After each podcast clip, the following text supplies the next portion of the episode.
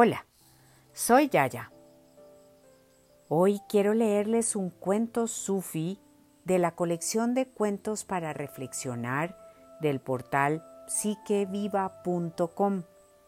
Se titula Busca dentro de ti y acompaño su lectura con la música del canal Minan.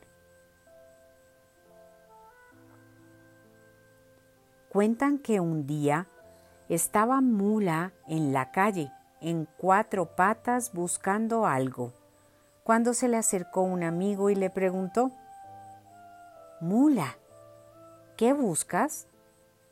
Y él le respondió, Perdí mi llave. Oh, Mula, qué terrible. Te ayudaré a encontrarla. Se arrodilló y luego preguntó, ¿Dónde la perdiste? En mi casa. Entonces, ¿por qué la buscas aquí afuera? Porque aquí hay más luz. Aunque les parezca cómico, eso es lo que hacemos con nuestra vida. Creemos que todo lo que hay que buscar está ahí afuera, a la luz, donde es fácil encontrarlo, cuando las únicas respuestas están en el propio interior.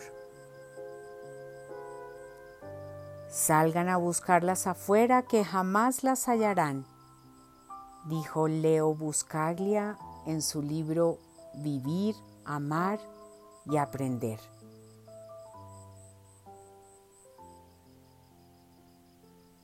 Esta es otra historia de nuestro antihéroe del Islam llamado Nasreddin o Nasruddin.